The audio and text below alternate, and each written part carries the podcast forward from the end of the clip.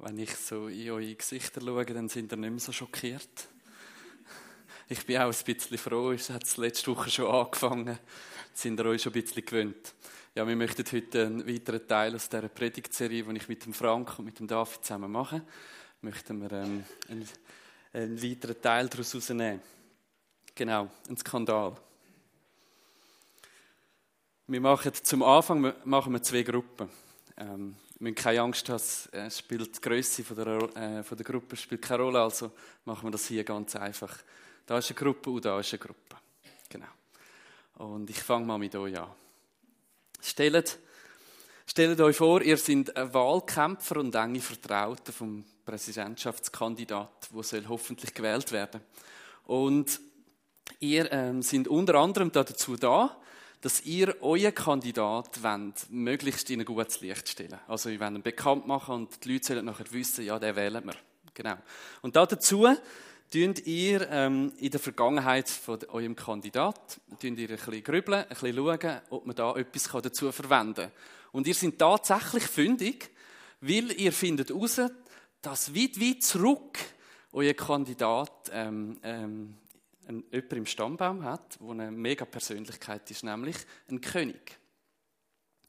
Und ihr habt gedacht, ja, das ist natürlich super. Also habt ihr euch dran gemacht, einen Stammbaum zu kreieren, wo das aufzeigt. Und wo möglichst soll aufzeigen, dass euer Kandidat ja auf eine Art und Weise blaues Blut in sich trägt. So. Dass der Gedanke so von der adligen Herkunft, dass der sich nicht schlecht machen kann und einem so ein bisschen Lorbeeren tut, ähm, verleihen, das ist ja nicht so weit hergeholt. Ich mache vielleicht ein kleines Beispiel. Ähm, der Roger Federer, der King Roger, er ist zwar nicht wirklich ein König, aber in seiner Sportart ist er ja einer gewesen. Würdet ihr mal vorstellen, wenn ihr könntet sagen, der, der Federer, also der Roger Federer ist mein Papi. Ich glaube, darauf wären alle stolz. Und äh, würden wahrscheinlich auch so ein bisschen so ein bisschen rumlaufen, hey, dann, mein Papi ist dem Fall der und der so. Das verleiht einem etwas, das, das gibt einem einen gewissen Status. So.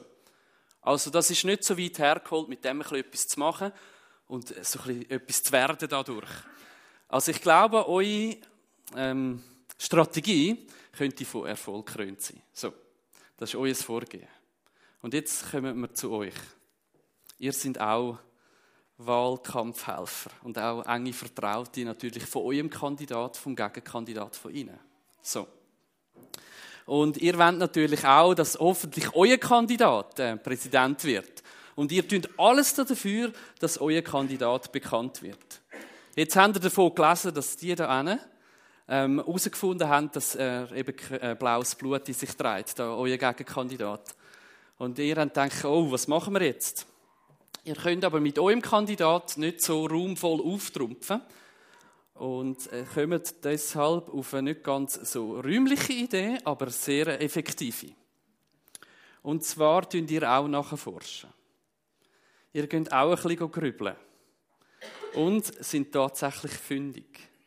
Das Ur, Ur, Urgroße von dem königlichen Vorfahr haben herausgefunden, dass das eine ausländische Sexarbeiterin ist. Und ihr denkt euch, wenn wir das den Leuten gut präsentieren und daraus einen Skandal machen, dann kommt das gut. Dann ist nämlich der ganze Vorteil von euch da wieder dahin. So. Und das haben wir dann auch gemacht tönt, sich, tönt nicht so nach der, ähm, der feinen Art. Das denkt ihr wahrscheinlich jetzt auch gerade ein bisschen. Ähm, es ist ja äh, durchaus total respektlos gegenüber der Konkurrenz. Aber wenn ihr schon mal so einen Wahlkampf verfolgt habt, vielleicht gerade in Amerika, dann ist das durchaus sehr eine legitime Art und Weise, wie man vorgehen kann. Dann kommt meistens irgendein Skandal vor ähm, wo man den anderen schlecht machen Wo man auf übertriebene Art und Weise die andere Person, also der Gegenkandidat, in ein schlechtes Licht stellen, um wieder dadurch Vorteil zu schöpfen für den eigenen Kandidat, den man hat. Also den anderen schlecht machen. So, eben total respektlos. Daher macht es sich natürlich nicht so gut, wenn man im Stammbaum ein schwarzes Schaf findet. Das ist nicht so äh, eine gute Sache. Also eine Person, die irgendwie aus der Reihe tanzt, wo für einen Skandal, für einen Skandal gut ist, wo nicht ganz so koscher ist. Das sollte natürlich nicht passieren, weil das kann einem dann so einholen wie euch da wo ihr plötzlich merkt, hm, das ist jetzt auch nicht gerade so gäbig gewesen. Heute geht es um einen Stammbaum. Heute geht es auch um einen König. Und heute geht es auch ein bisschen um schwarze Schäfe, die vielleicht doch nicht so schwarz sind, wie man auf den ersten Blick könnte denken. Im Matthäus und im Lukas-Evangelium findet man ja äh, so verschiedene Ausschnitte von der Weihnachtsgeschichte. Die beiden tun uns ähm, so zeigen, was dort mal passiert ist, so rund um die Geburt von Jesus. Und bei beiden, bei Matthäus und wie beim Lukas, steht im Zentrum, dass sie möchten bekannt machen, dass da ein König auf die Welt gekommen ist. Dass da nicht irgendjemand auf die Welt gekommen ist, sondern der Messias. Eben der Gesalbte, der König. Und das machen sie natürlich auf unterschiedliche Art und Weise. Aber ihr Ziel ist, uns zu zeigen, hey, an Weihnachten ist jemand ganz, ganz besonders auf die Welt gekommen. Und beide, das ist spannend, um den König anzukündigen, ihn bekannt zu machen, greifen beide zu einer Strategie. Und zwar tun sie den Stammbaum von Jesus ähm, bekannt machen. Der Lukas macht das in seinem Evangelium und der Matthäus macht das. Jetzt zugeben, ich weiß nicht, habt ihr schon mal so bei euch die Heime, wenn man so vor dem Christbaum sitzt, es ist vielleicht Heiligabend oder Weihnachten, hat von euch schon mal jemand den Stammbaum von Jesus vorgelesen, dann, so als Weihnachtsgeschichte? Also ich, ich mag mich noch gut an die Szenen erinnern, wo mein Vater die Weihnachtsgeschichte vorgelesen hat und hat das immer übersprungen. Also äh, zugegeben, es ist ja nicht gerade wirklich der prickelndste Teil der Weihnachtsgeschichte. Überhaupt nicht. Wenn ich das so mal durchlese, dann mehr aus Interesse halber, ob ich da irgendeinen Namen kenne. Ob mir da irgendjemand auffällt, ob da irgendeine Persönlichkeit vorkommt, wo ich jetzt, ah, das ist im Stammbaum von Jesus so gut. So würde ich das lesen. Aber ich würde wahrscheinlich meinen Kind so vor dem Christbaum das nicht antun und dann all die Namen ablesen. Es ist auch nicht ganz so einfach. Manchmal stockelt man so über gewisse Namen, die noch recht schwierig sind. Und jetzt könnte man also durchaus fragen, ja, aber warum dann? Warum wird denn überhaupt der Stammbaum erwähnt von Jesus, wenn sie eigentlich niemand interessiert? Also hallo, warum?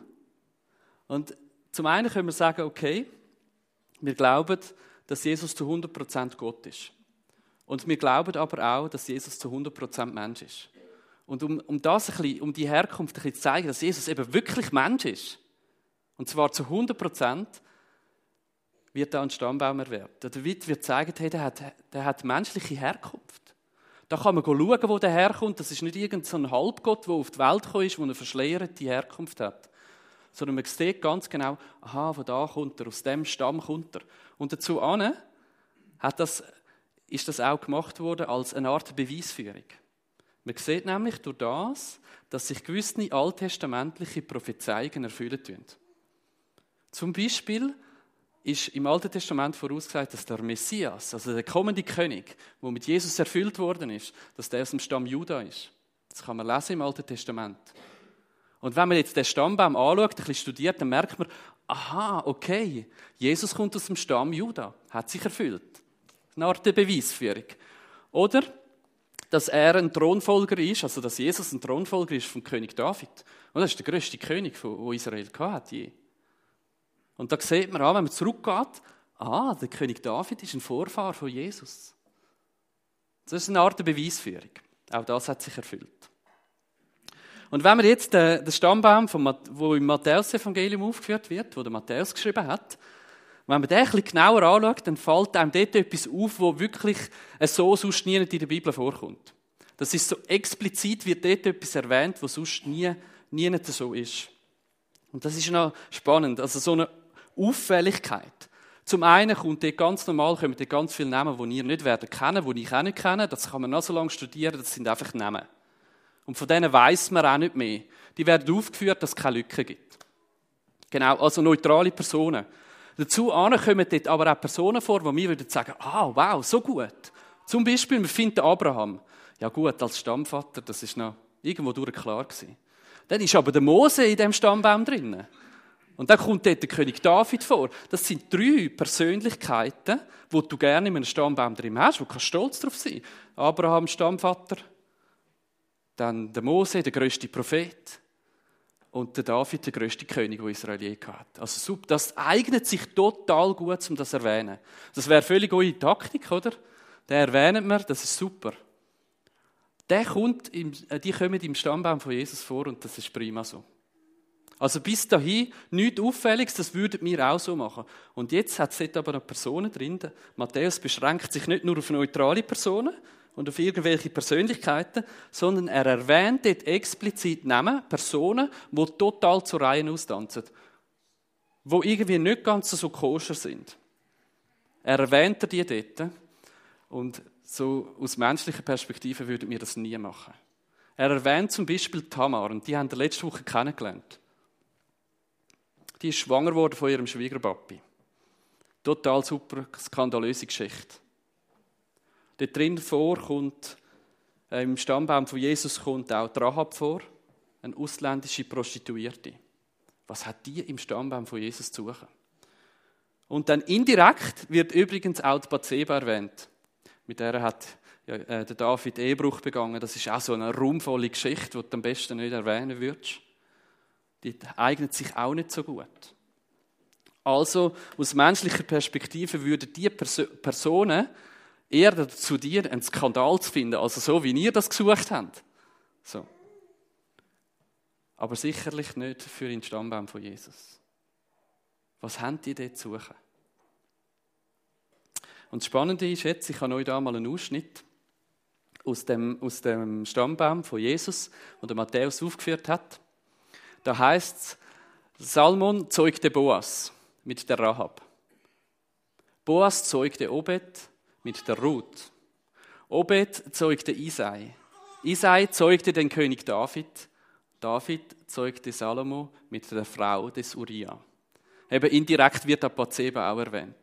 Also in dem einen Vers drin hat es schon ein paar skandalöse Figuren. So. Und spannend ist jetzt, der Matthäus hätte das nicht müssen machen. Er wäre nicht gezwungen gewesen, das genauso aufzuführen. Ich tue es euch mal vorlesen, wie es ganz normal würde eigentlich stehen in allen anderen Stammbäumen von der Bibel würde es folgendermaßen heißen: Salmon zeugte Boas, Boas zeugte Obed, Obed zeugte Isai, Isai zeugte den König David, David zeugte Salomo. Punkt. So würde es ganz normal stehen. Der Matthäus macht auch etwas für seine Zeit damals, etwas eigentlich Komisches. Er erwähnt etwas in einem Stammbaum, wo man normalerweise nicht gemacht hat. Nämlich die Frauen. Für, die, für heute würde man sagen, ja gut, schön, es spielt keine Rolle. Also, hallo. Für damals ist das sehr, sehr außergewöhnlich. Hätte er nicht mal müssen. Und dann sind das noch so Personen, die irgendwie ein bisschen schräg drin stehen. So bei der Ruth würde man sagen, ja gut, das ist eine hübsche Geschichte. Das ist nicht so schlimm. Aber bei der Rahab, eine Prostituierte, schon ein bisschen anrüchig. Und dann eben, dann erwähnt er noch Tamar und so weiter. Er ist der Einzige, der das so macht, der Matthäus. Und er tut das explizit. Und ich glaube, er macht es mit Absicht. Da ist ihm nicht irgendein Fehler passiert und es sind ein paar Frauen reingerutscht oder so. Überhaupt nicht. Sondern er macht es mit purer Absicht. Und ich glaube nicht, dass es mit der Absicht macht, wie ihr kennt. Ich glaube nicht, also nein, ich kann mir nicht vorstellen, dass der Matthäus hat wollen, Jesus da damit schaden. Dass er irgendwo einen Skandal einbaut, überhaupt nicht. Es muss also total etwas anderes ähm, dahinter stecken. Und dann möchten wir ein bisschen auf die Suche gehen, am Beispiel von der Rahab. Stell dir vor, du würdest, vielleicht kennst du ein die Geschichte von der Rahab, es kann gut möglich sein. Aber stell dir jetzt vor, du mal die Geschichte canceln und du, du weißt nur von der Person, also keine Details, sondern nur, dass, äh, dass sie nicht Israelitin war. Also sie ist eine Ausländerin. Du weißt noch weiter von ihr, dass sie eine Prostituierte war. So. Und mehr nicht.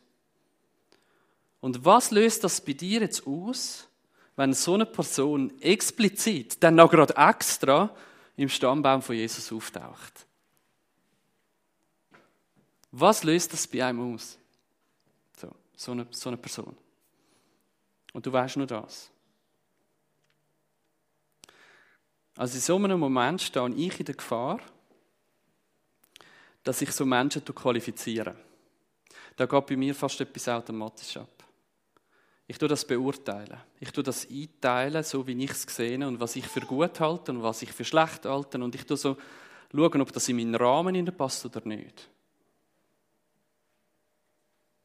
Für mich sind so Menschen nicht neutral. Ich tue sie nicht neutral beurteilen, sondern meistens gibt es fortgefertigte Schubladen. Und das passiert so ein so mit dem Gedanken, aha, das ist so jemand. Und dann macht man die Schublade auf, tut die Person dort rein und macht die Schublade zu. Und so eine Schublade kann zum Beispiel angeschrieben sein mit Ausländern, Prostituierte, Homosexuellen, Geschiedenen, Randständigen, Schmarotzer, Querulant, Versager und dann gibt es noch Häufen andere so Schubladen. Und das Krasse ist, das Qualifizieren, das geht unheimlich schnell ab. Und oft, wenn man nicht wachsam ist, passiert das fast automatisch.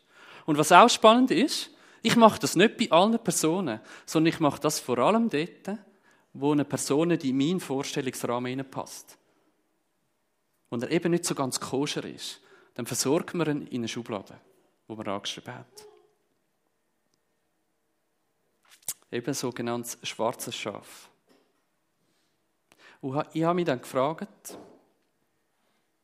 was wird passieren, wenn so eine Rahab in eine von unseren Kirchen wird betreten? Was wird geschehen? Vor der Gründung würde man ja sagen, ja, sie ist herzlich willkommen. Aber schaut, eigentlich ist nicht das wichtig, was wir vor der Gründung sagen. Sondern das, was wirklich wichtig ist, was in unseren Herzen stattfindet, genau in dem Moment. Da können wir noch so lange sagen, ja, sie ist herzlich willkommen.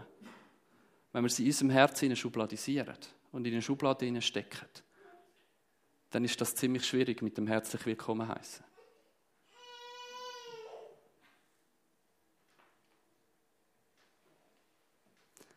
Ich glaube, wenn wir merken, dass so etwas passiert, dass wir so etwas tun, dass es uns passiert ist, dass wir einen Menschen gerade schubladisiert haben, in die Schublade gesteckt haben, dann ist eigentlich das einzige Richtige, was wir machen können, wenn wir es merken, und hoffentlich merken wir es, dass wir die Person so schnell wie möglich wieder aus dieser Schublade rausholen.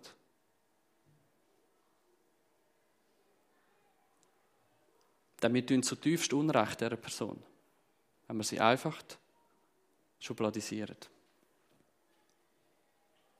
Schaut, der Matthäus hat Rahab nicht als ausländische Sexarbeiterin, als ausländische Prostituierte schubladisiert, sondern er hat ihr einen Ehrenplatz gegeben. Der Matthäus hat Rahab einen Ehrenplatz gegeben im Stammbaum. Er hätte das nicht machen müssen. Er hat das aber wählen. Er hat wählen, dass die Person dort drin vorkommt. Und er gibt ihr einen ganz besonderen Platz. Und ich habe mich gefragt, warum hat das der Matthäus gemacht? Bevor der Matthäus Jünger von Jesus geworden ist, ist er Zöllner gewesen. Und in den Augen der Pharisäer, wahrscheinlich auch in den Augen, Augen der meisten normalen Menschen, sagen wir es mal so, ist das ein schwarzes Schaf gewesen ist das so einer gewesen, wo man einfach schubladisiert hat. Wo man einen Rang gestellt hat. Wo man am besten nichts hat wollen, damit zu tun haben. Und die Schublade, wo man ihn hineingesteckt hat, der Matthäus, ist angeschrieben mit Zöllner, Sünder und Gesindel. Also damit hat man eigentlich gezeigt, der ist schlecht. Und so nicht. Und das war Matthäus. Mit so Augen hat man ihn angeschaut. Und er ist damit sicherlich kein gern gesehener Gast in der Synagoge. Ich weiß nicht, ob er das gemacht hat. Aber der hat, der hat sich wahrscheinlich dort nicht blicken lassen. Und jetzt ist der Matthäus Jesus begegnet. Und Jesus ist so anders. Wenn ihr euch mal vorstellen, und Jesus geht zu so jemandem heim. Er hat sich einladen lassen. Es heisst, er hat mit dem Matthäus, mit all diesen Freunden zusammen, hat er gegessen am Tisch. Und Jesus hat den Matthäus nicht schubladisiert, sondern er hat etwas ganz, ganz anderes gemacht. Er hat nämlich den Matthäus in sein Reich eingeladen. Er hat zum Matthäus gesagt, folg mir nach. Und jetzt verstehe ich auch immer besser, warum das der Matthäus gesagt hat, ja, das mache ich. Weil es wahrscheinlich ein Mensch war, der so anders war für den Matthäus. Alle anderen haben ihn so anders behandelt. Und da kommt jemand und sagt so etwas zu ihm, wo er sich gar nicht gewöhnt war. Und er geht dem, dem Jesus, wo ihn einlädt, mitzukommen, geht er nachher. Bevor wir jetzt noch ein paar Gedanken mehr verlieren über den Matthäus, kommen wir nochmal zurück zu Rahab. Und Rahab war auch eben so ein vermeintlich schwarzer Schaf. Gewesen. Ihre Geschichte findet man ganz am Anfang vom Buch Josua. Und dort drum, im Buch geht es darum, dass die Israeliten äh, aus der Wüste kommen und das Land Kanaan einnehmen. Und ganz am Anfang ist es darum gegangen, die Stadt Jericho einzunehmen. Und die meisten von euch ist wahrscheinlich die Geschichte bekannt, wie es dann da die Israeliten um die Stadt gelaufen sind und so weiter und dann die Stadtmauern zusammengekehrt sind. So haben sie Jericho eingenommen, also eigentlich eine uneinnehmbare Stadt. Da haben sie so können natürlich einnehmen, weil sie nicht mehr geschützt war. Bevor sie aber die Stadt eingenommen haben, hat Josua zwei Kundschafter losgeschickt um das ein bisschen zu erkunden, um das Land ein bisschen zu erkunden und die Stadt ein bisschen zu erkunden. Und so kommen die zwei Kundschafter kommen nach Jericho und das heißt, dass sie eingekehrt sind bei einer Hur. Ich lese euch das vor. Die Israeliten lagerten zu dieser Zeit in der Gegend von Schittim. Von dort schickte Josua, der Sohn von Nun, heimlich zwei Männer los. Sie sollten das vor ihnen liegende Land auskundschaften, besonders die Stadt Jericho. Die beiden machten sich auf den Weg und erreichten gegen Abend die Stadt. Auf der Suche nach einer Bleibe für die Nacht kamen sie in das Haus einer Prostituierten namens Rahab. Kurz darauf erhielt der König von Jericho die Nachricht, heute Abend sind israelitische Männer eingetroffen, die unser Land erkunden sollten. Sie halten sich bei Rahab auf. Hm. In dieser Geschichte wird uns nicht erklärt, warum das Rahab eine Prostituierte war. Es wird auch nicht ähm, uns erklärt, warum ausgerechnet die zwei Kundschafter bei einer Hure landen. Keine Ahnung. All das, auf das geht die Geschichte gar nicht ein. All das Skandalöse, wo jetzt vielleicht einen würde ein interessieren, ist dieser Geschichte egal. Der Fokus liegt wo ganz anders. Und zwar bei der Rahab. Bei der Rahab selber. Und zwar dort, dass die Rahab, die ausländische Prostituierte, die Kundschafter, diesen beiden Kundschafter, das Leben gerettet hat. Ich das mal vorstellen. Für die Rahab sind das auch Ausländer gewesen. Warum soll sie das machen? Das Einfachste, was sie hätte machen können, wäre ganz anders vorgehen. Ich bin da raus. Also sie wagt auch ihr eigenes Leben damit aufs Spiel zu setzen diesen beiden fremden Männern, Auskundschafter, das Leben zu retten. Indem, dass sie ihre eigenen Landsleute in die Irre geführt hat. Ich lese das vor. Das heißt nämlich in der Geschichte dann weiter. Der König schickte sofort Soldaten zu Rahab. Sie befahl ihr, sie befahlen ihr, bring die Männer heraus, sie wollen Sie wollen unser Land auskundschaften. Und ihr könnt euch vorstellen, der König und die Soldaten haben nicht vor, mit diesen Kundschaften zu käfeln, sondern da wissen wir, also da sind wir uns bewusst, was mit denen passiert wäre. Rab aber hatte die beiden Israeliten versteckt und stellte sich ahnungslos. Ja, diese Männer sind bei mir gewesen, ich wusste aber nicht, wo sie herkamen. Mhm. Genau. Sie brachen wieder auf, als es dunkel wurde und das Stadttor geschlossen werden sollte. Ich kann nicht sagen, wohin sie gegangen sind. Wenn ihr ihnen schnell nachlauft, holt ihr sie bestimmt ein. Auf gut Deutsch, die hat die Soldaten verarscht. Die hat ganz genau gewusst, wo die Männer sind. Rab hatte die Israeliten auf ihr Flachdach gebracht und unter Flachsstängeln versteckt, die dort aufgeschichtet waren. Auf die Art und Weise hat sie diesen Männern das Leben gerettet. Und ich habe mich gefragt, warum macht das Rahab? Warum hilft die zwei so Ausländer, Fremde, wo ihre Stadt kommen, auskundschaften? Und wenn man Geschichten weiterliest, dann wird es klarer, warum das das Rahab macht. Macht das, weil sie sich auf die Seite von Gott von Israel gestellt hat. Sie erklärt nämlich diesen Mann folgendermaßen Sache. Es heißt nachher, wir, also die in Jericho, wir haben gehört, dass der Herr euch einen Weg durch das Schilfmeer gebahnt hat, als ihr aus Ägypten gekommen seid. Wir wissen auch, was ihr mit den Amoritern und ihren Königen Shihon und Og auf der anderen Jordanseite gemacht habt. Ihr habt sie ausgelöscht. Als wir das hörten, waren wir vor Angst wie gelähmt. Jeder von uns hat den Mut verloren. Der Herr, euer Gott, ist der wahre Gott. Da erkennen wir ein bisschen etwas, was Rahab auch erkannt hat. Sie gibt hier gerade Zeugnis und sagt, hey, euer Gott ist der wahre Gott.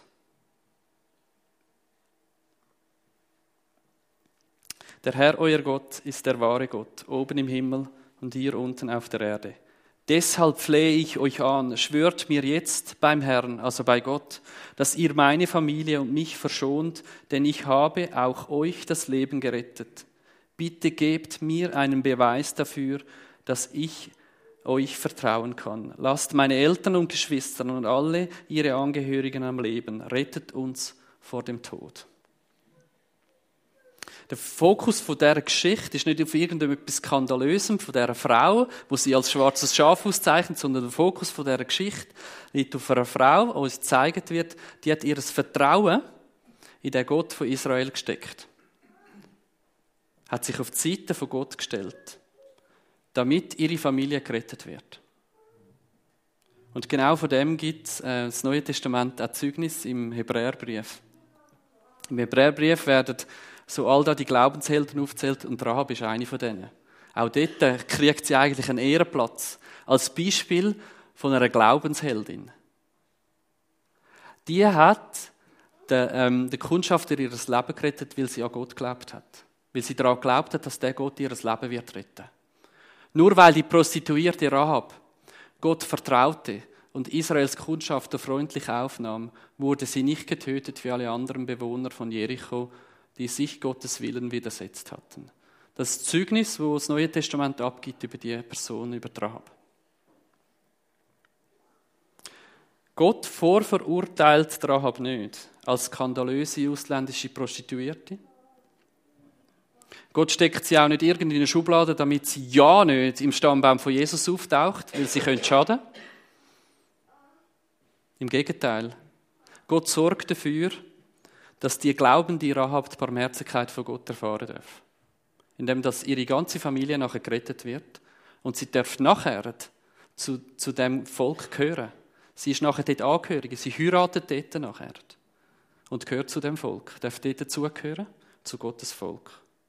Und in den Augen von Gott ist Rahab nicht das schwarze Schaf, das man am besten nicht will, irgendwo im Stammbaum drin haben. Oder in der eigenen Herde. Wir haben es vorher davon gehabt, dass der, dass der Matthäus, dass er in den Augen der damaligen Menschen so ein schwarzes Schaf war. Doch durch Jesus hat er die Barmherzigkeit von Gott erleben. Und er hat erfahren, dass das Reich von Gott ganz anders als das Reich von dieser Welt ist. Dass das Reich von Gott für alle offen steht, auch für so jemanden wie er. Und damals seine Schublade war angeschrieben mit Zöllner Sünder und Gesindel. Und er hat erfahren durch Jesus, hey, das Reich von Gott ist auch so jemandem offen. Auch so einem schwarzen Schaf.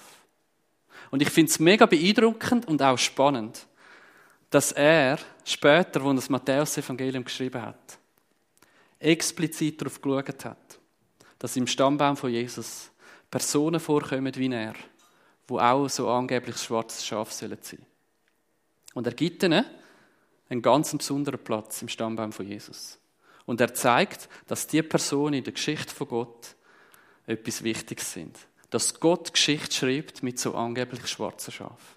Das zeigt er auf. Und ich glaube, deshalb erwähnt er sie. Aus unserer menschlichen Natur, wir sind gerne auf Skandal aus. Und wenn wir nicht aufpassen, dann stehen wir echt in der Gefahr, Menschen unglaublich schnell zu qualifizieren, über sie zu urteilen, vielleicht sogar zu verurteilen, weil sie uns nicht ganz koscher vorkommen, weil sie nicht in unseren Vorstellungsrahmen passen, weil sie nicht so sind, wie wir denken, dass es aber gut wäre. Dann stehen wir unglaublich schnell in der Gefahr, so Menschen zu schubladisieren. Und Jesus selber hat das übrigens auch erlebt. Er selber ist auch als schwarzes Schaf abgetan und schubladisiert worden. Und das ist so weit gegangen, dass man ihn schlussendlich nachher dem Kreuz gekreuzigt hat. Der menschgewordene Gott, wo wir ja auf Weihnachten hingehen, wo wir ja daran denken, dass Gott Mensch geworden ist, der menschgewordene Gott ist als schwarzes Schaf gekreuzigt worden.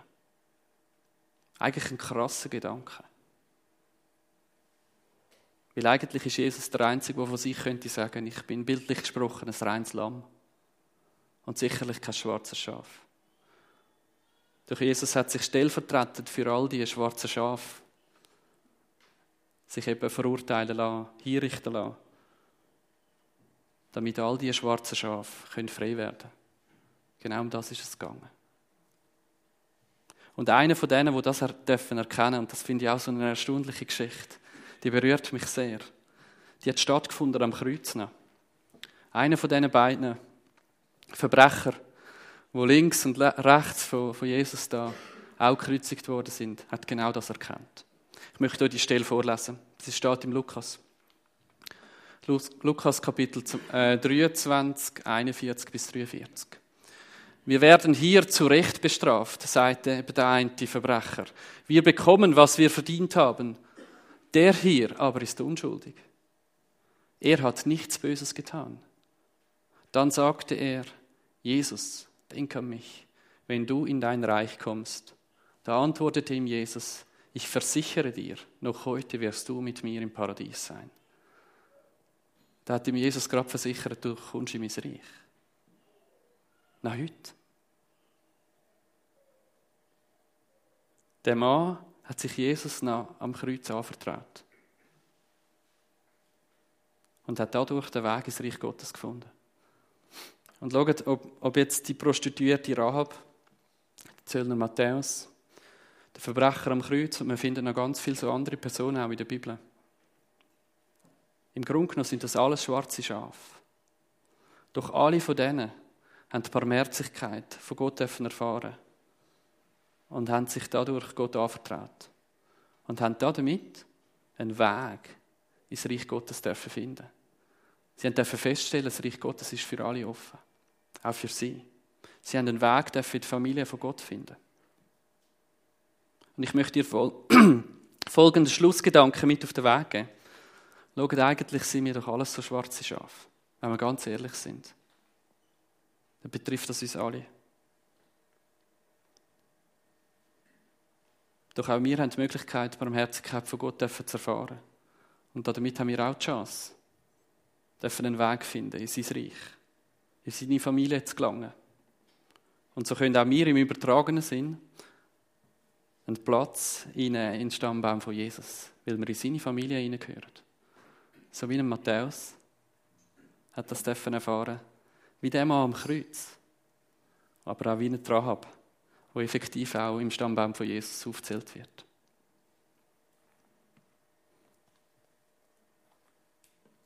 Ja, Jesus, ich möchte dir einfach an dieser Stelle Merci sagen für deine Barmherzigkeit, für dein Erbarmen über uns Menschen. Wir alle sind im Grunde noch so schwarze Schafe. Und doch du hast, du hast für uns das gezahlt, wo wir eigentlich hätten müssen. Du hast das stellvertretend für uns gemacht. Damit wir Menschen dürfen den Weg finden in dein Reich. In deine Familie dürfen zu gehören.